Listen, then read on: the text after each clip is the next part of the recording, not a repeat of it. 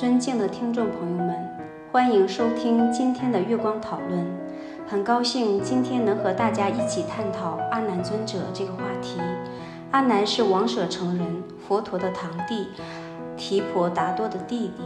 他非常虔诚地追随佛陀。公元前五百一十三年，佛陀五十三岁时，十九岁的阿难因为年轻、记忆力强，在竹林精舍正式被选为佛陀的侍者。阿难侍奉佛陀二十七年，跟着佛陀到各地传道。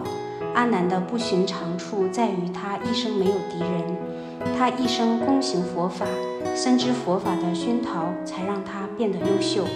于是十分谦逊诚恳，因而即使他常受到佛陀公开的征战，在僧团内身处高位，天天和大众激烈的辩论不同的问题，也没有招致别人的嫉妒和怨恨，那是相当不容易的。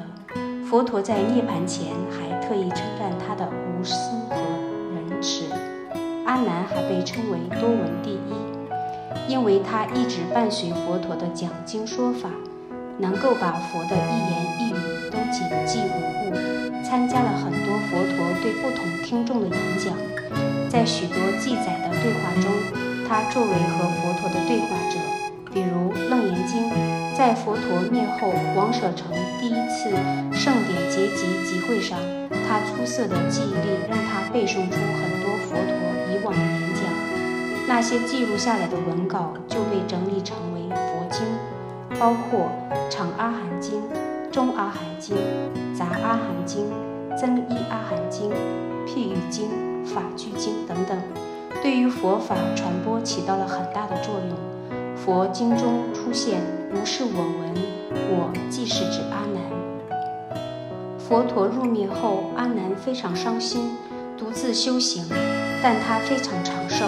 在摩诃迦摄入灭后，阿难被推为僧团的领导。传说阿难的入灭，还使摩揭陀与毗舍离国修好，不再战争。在禅宗中，阿难被尊为印度第二祖。大迦摄逝世后，继承迦舍率领徒众弘扬佛法。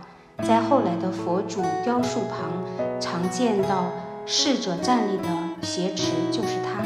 三乘共同认定阿难是声闻阿罗汉，大乘佛教显教不共认定为普贤菩萨，而密乘不共认定为秘密主金刚手菩萨。这就是我们本期所有内容。大家可以通过微信公众号搜索“大明圣院”了解其他内容。，Apple 播客或小宇宙搜索“荣正法师”。感谢大家的收听，我们下期再见。